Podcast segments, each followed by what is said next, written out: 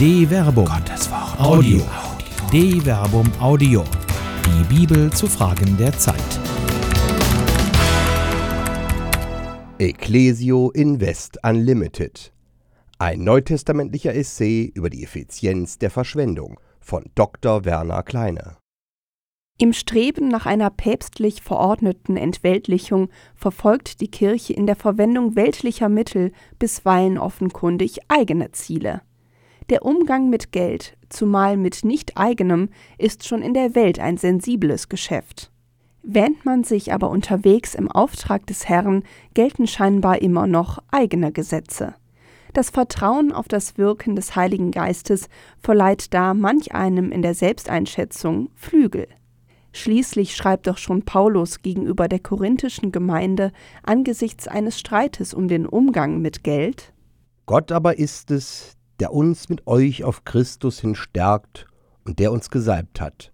Er hat uns auch sein Siegel aufgedrückt und uns als ersten Anteil den Geist in unsere Herzen gegeben. 2 Korinther Kapitel 1 Vers 21 bis 22. Die Salbung und das Siegel des Heiligen Geistes sind für Paulus noch Garanten der wechselseitigen Verwiesenheit von ihm als Apostel bzw. Gründer der Gemeinde und der Gemeinde selbst. Die Gemeinschaft zwischen sich und der Gemeinde ist eine Herzensangelegenheit mit eschatologischer Bedeutung. Deshalb bezeichnet er den Geist Gottes als Anteil bzw. Angeld, als Vorauszahlung, deren endgültiger Profit sich im Angesicht Gottes offenbaren wird. So schreibt er an späterer Stelle im gleichen Schreiben mit Blick auf die innere Gesinnung aller am Konflikt Beteiligten Denn wir alle müssen vor dem Richterstuhl Christi offenbar werden, damit jeder seinen Lohn empfängt für das Gute oder Böse, das er im irdischen Leben getan hat. 2 Korinther Kapitel 5 Vers 10 Zahltag Hier wie dort bemüht Paulus monetär geprägte Begriffe. In 2 Korinther Kapitel 5 Vers 10 spricht er von Komi sein, also wörtlich von dem, was man als Lohn davonträgt bzw. erlangt. Das Wort selbst beinhaltet in seiner Bildung das griechische Wort für Lohn, Misthos. In eben jenem eschatologischen Sinn begegnet das Wort Misthos bereits im ersten Korintherbrief. Denn wir sind Gottes Mitarbeiter, ihr seid Gottes Ackerfeld, Gottes Bau. Der Gnade Gottes entsprechend, die mir geschenkt wurde, habe ich wie ein weiser Baumeister den Grund gelegt, ein anderer baut darauf weiter. Aber jeder soll darauf achten, wie er weiterbaut, denn einen anderen Grund kann niemand legen als den, der gelegt ist, Jesus Christus. Ob aber jemand auf dem Grund mit Gold, Silber, kostbaren Steinen, mit Holz, Heu oder Stroh weiterbaut, das Werk eines jeden wird offenbar werden, denn der Tag wird es sichtbar machen, weil er sich mit Feuer offenbart. Und wie das Werk eines jeden beschaffen ist, wird das Feuer prüfen. Hält das Werk stand, das er aufgebaut hat, so empfängt er Lohn. Missos. Brennt es nieder, dann muss er den Verlust tragen. Er selbst aber wird gerettet werden, so wie durch Feuer hindurch. 1 Korinther, Kapitel 3, Vers 9 bis 15. Pacta sunt servanda. Für das Angeld des Geistes in 2 Korinther Kapitel 1 Vers 22 greift er auf den griechischen Begriff Arabon zurück. Der Begriff selbst ist tief in der Rechts- und Geschäftssprache verankert und bezeichnet eine Anzahlung, die nicht nur einen Teil des Gesamtbetrages vorwegnimmt, sondern eben auch einen Rechtsanspruch auf die vereinbarte Gegenleistung erwirkt. Die Leistung der Anzahlung macht also einen Vertrag wirksam, auch wenn die vollständige Zahlung zu einem späteren Zeitpunkt fällig wird.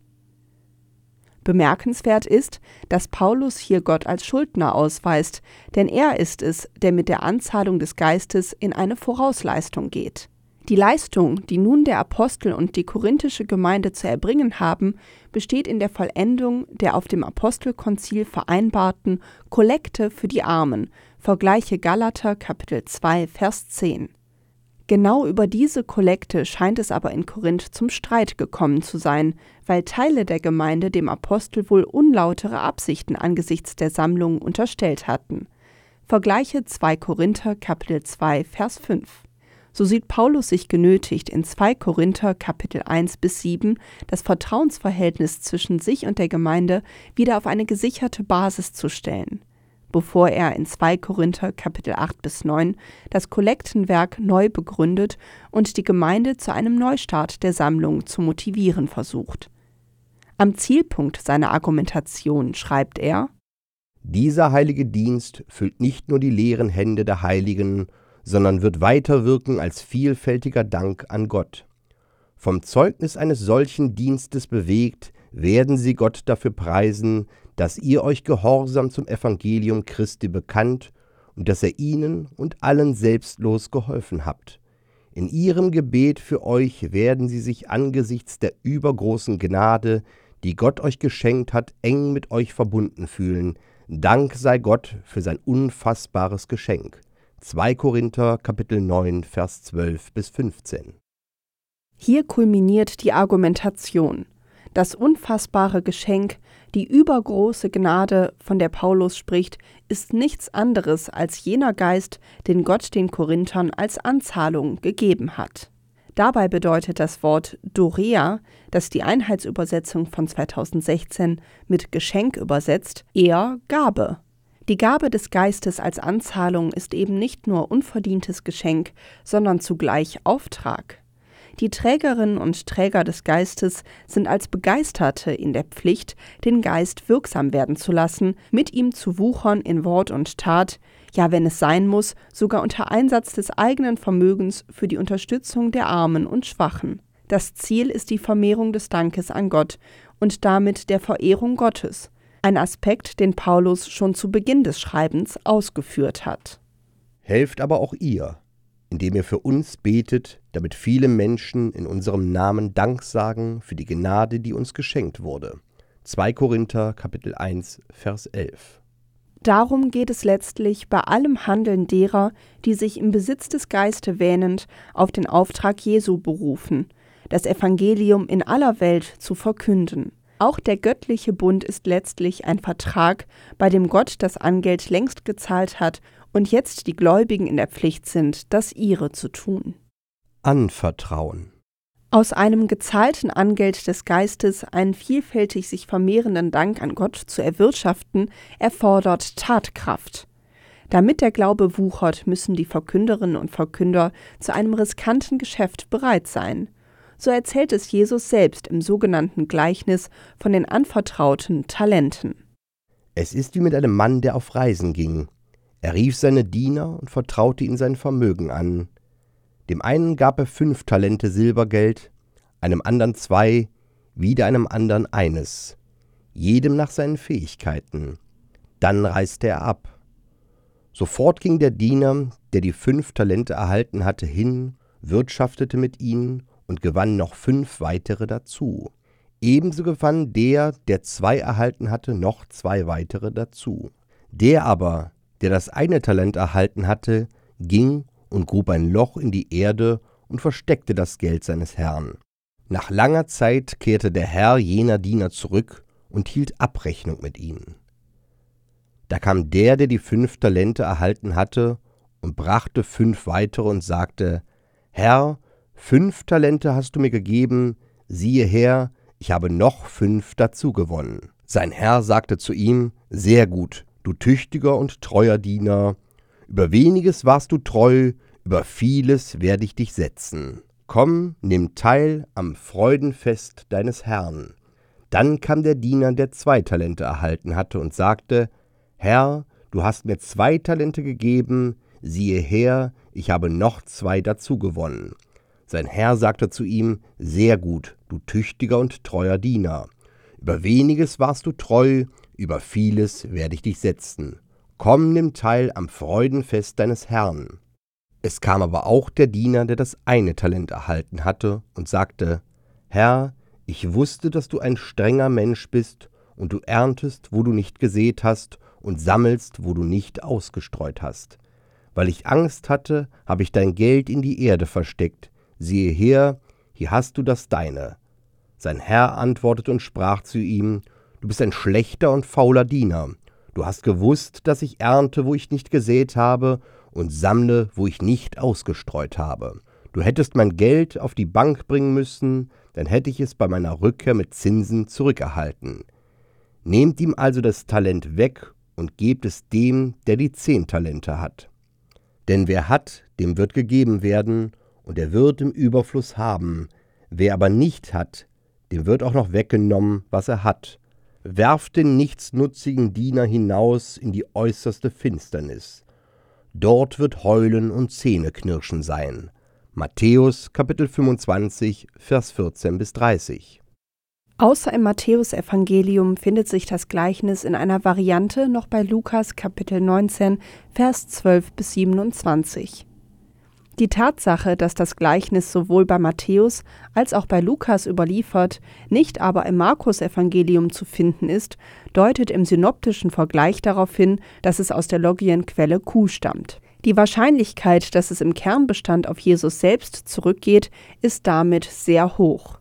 Gerd Theissen und Annette Merz gehen dabei von einer gewissen Vertrautheit Jesu mit Bankgeschäften aus, die er sich biografisch in Sepp Foris erworben haben könnte, einer zu seinen Lebzeiten von Herodes Antipas ursprünglich als kapitale, neu aufgebaute Stadt, die nur sechs Kilometer von Nazareth entfernt lag.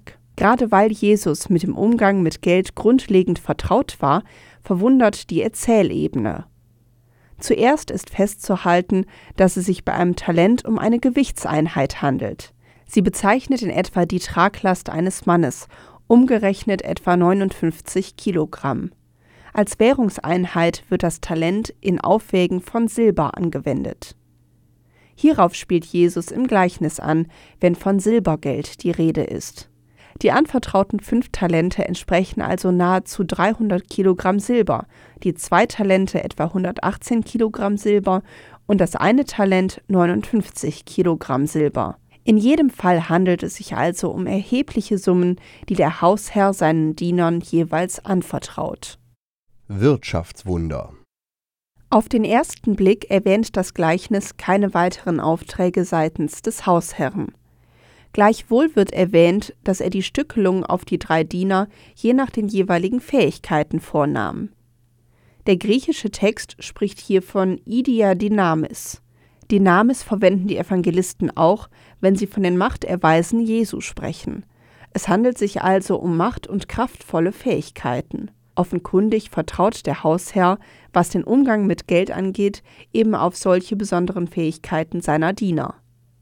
Und das Wunder der wundersamen Geldvermehrung tritt ein, zumindest bei zweien der Diener. Sie verdoppeln den anvertrauten Betrag, während der dritte Diener das Geld einfach vergräbt. Wie kann man einen eingesetzten Betrag verdoppeln? Das Gleichnis erzählt zwar von einer langen Reise Trotzdem braucht man wohl auch im zeitgenössischen Israel Jesu mit seriösen und konservativen Methoden wohl eher eine sehr, sehr lange Zeit, bis sich ein eingesetzter Betrag mit Zins und Zinseszins verzweifacht. Tatsächlich müssen die beiden ersten Diener auch einen anderen Weg eingeschlagen haben, denn der Hausherr ermahnt den dritten Diener ja, dass er das Geld wenigstens auf die Bank hätte bringen können, damit es Zinsen gebracht hätte.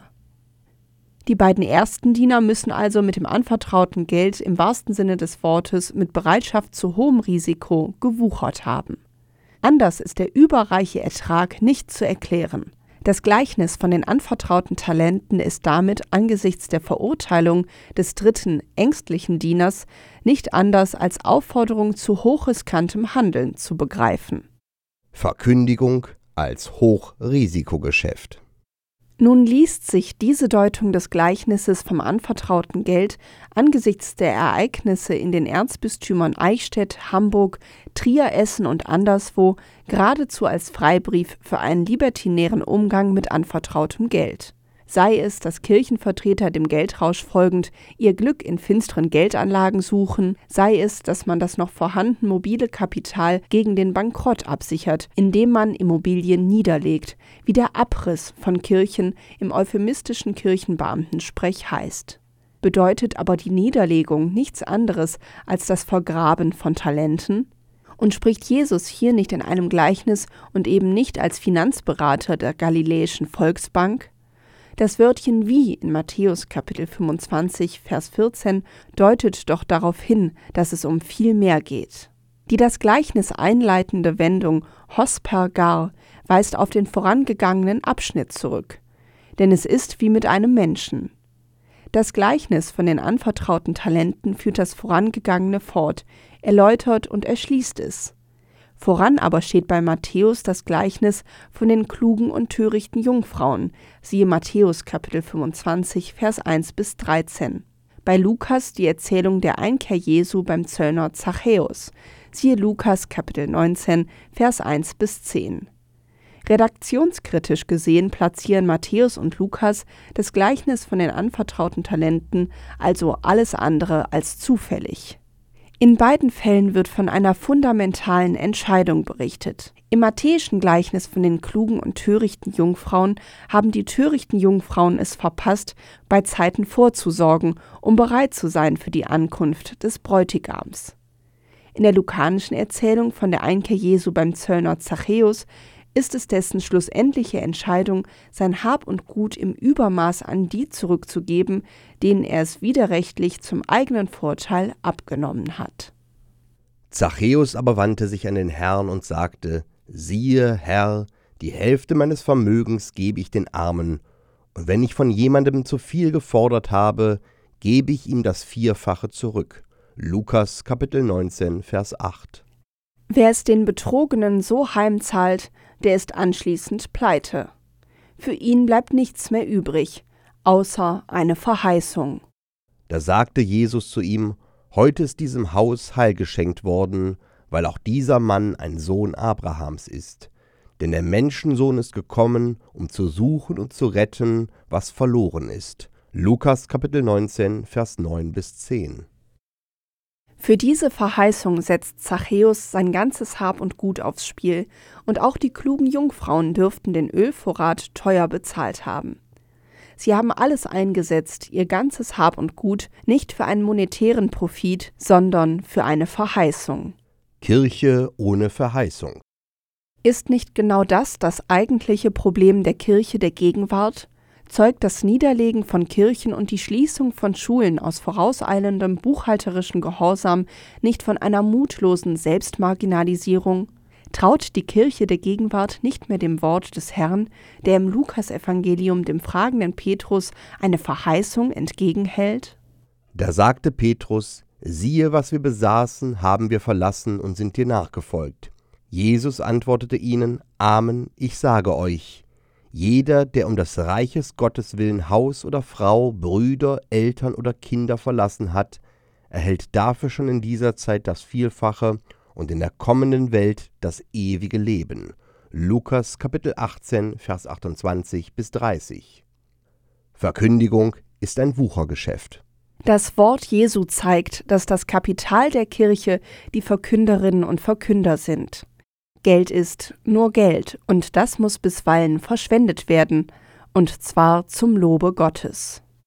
Sechs Tage vor dem Paschafest kam Jesus nach Bethanien, wo Lazarus war, den er von den Toten auferweckt hatte. Dort bereiteten sie ihm ein Mahl. Martha bediente, und Lazarus war unter denen, die mit Jesus bei Tisch waren. Da nahm Maria ein Pfund echtes, kostbares Nardenöl, salbte Jesus die Füße und trocknete sie mit ihren Haaren. Das Haus wurde vom Duft des Öls erfüllt.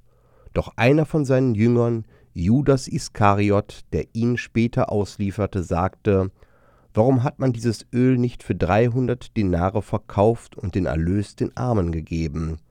Das sagte er aber nicht, weil er ein Herz für die Armen gehabt hätte, sondern weil er ein Dieb war, er hatte nämlich die Kasse und veruntreute die Einkünfte. Jesus jedoch sagte, Lass sie, damit sie es für den Tag meines Begräbnisses aufbewahrt. Die Armen habt ihr immer bei euch, mich aber habt ihr nicht immer. Johannes Kapitel 12, Vers 1 bis 8. Der Buchhalter Jesu, Judas Ischariot, begreift nicht, dass es in der Verkündigung eben nicht nur ums Geld geht. Um Geld aber, wahrscheinlich um die Jüngerkasse zu füllen und Jesus zum Handeln zu drängen, wird er ihn später verraten. Die Buchhalter sind immer in der Gefahr, das Gute zu wollen und den Reichtum der Kirche zu sichern und zu mehren, aber den wahren Reichtum der Kirche, die Vermehrung des Dankes an Gott, zu übersehen. Die Vermehrung des Dankes an Gott aber ist seit Paulus Zeiten das Geschäft der Verkünderinnen und Verkünder. Es ist ein Geschäft, das den Einsatz der ganzen Person verlangt. Es ist ein hochriskanter Einsatz, bei dem Rückschläge in Kauf zu nehmen sind. Aber auch hier gilt doch die Verheißung Jesu. Selig seid ihr, wenn man euch schmäht und verfolgt und alles Böse über euch redet, um meinetwillen. Freut euch und jubelt, denn euer Lohn, Missos, wird groß sein im Himmel. So wurden nämlich schon vor euch die Propheten verfolgt. Matthäus Kapitel 5, Vers 11 bis 12. In diesem Sinn ist Verkündigung tatsächlich ein Wuchergeschäft, bei dem die Verkünderinnen und Verkünder mit ihren Fähigkeiten und dem, was sie haben, wuchern müssen. Die Effizienz der Verschwendung. Wider alle wirtschaftliche Vernunft gilt da die Effizienz der Verschwendung, wie Jesus sie selbst im Sämannsgleichnis predigt. Hört, siehe, ein Seemann ging hinaus, um zu sehen. Als er säte, fiel ein Teil auf den Weg, und die Vögel kamen und fraßen es. Ein anderer Teil fiel auf felsigen Boden, wo es nur wenig Erde gab, und ging sofort auf, weil das Erdreich nicht tiefer war. Als aber die Sonne hochstieg, wurde die Saat versenkt und verdorrte, weil es keine Wurzeln hatte. Wieder ein anderer Teil fiel in die Dornen, und die Dornen wuchsen und erstickten die Saat, und sie brachte keine Frucht. Ein anderer Teil schließlich fiel auf guten Boden und brachte Frucht. Die Saat ging auf und wuchs empor und trug dreißigfach, sechzigfach und hundertfach. Und Jesus sprach, Wer Ohren hat zum Hören, der höre. Markus Kapitel 4, Vers 3 bis 9. Der Sämann, von dem hier die Rede ist, handelt auf den ersten Blick ineffizient. Er verschwendet viel zu viel Saatgut, das verloren geht. Und doch ist es gerade diese Verschwendung, die sich letzten Endes in der überreichen Ernte als effizient erweist. Anders geht es nicht. Damit die Ernte wuchert, muss riskant gesät werden. Volk Gottes, höre die Signale. Wer Kirchen niederlegt, vergräbt das Talent vieler. Wer Schulen schließt, lässt den zur Aussaat bereitliegenden Acker brach liegen. Wer nur auf die wundersame Geldvermehrung schielt, erliegt der Versuchung, selbst Wunder wirken zu können. Die Versuchung Jesu selbst wird ihm dereinst zum Spiegel.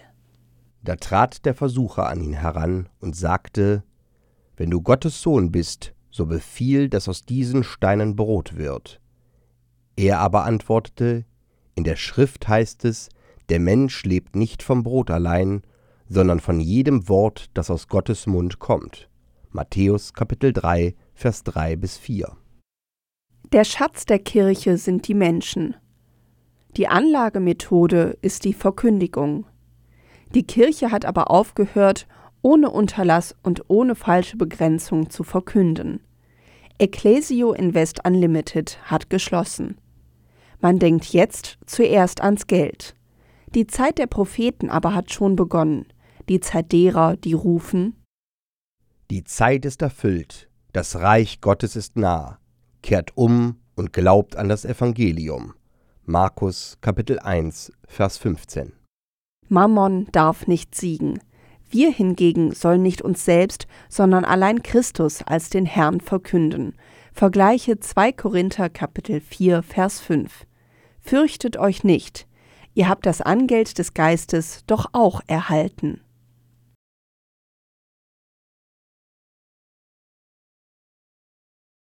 Eine Produktion der Medienwerkstatt des katholischen Bildungswerks Wuppertal Solingen-Remscheid. Autor Dr. Werner Kleine. Sprecher Jana Turek und Marvin Dillmann.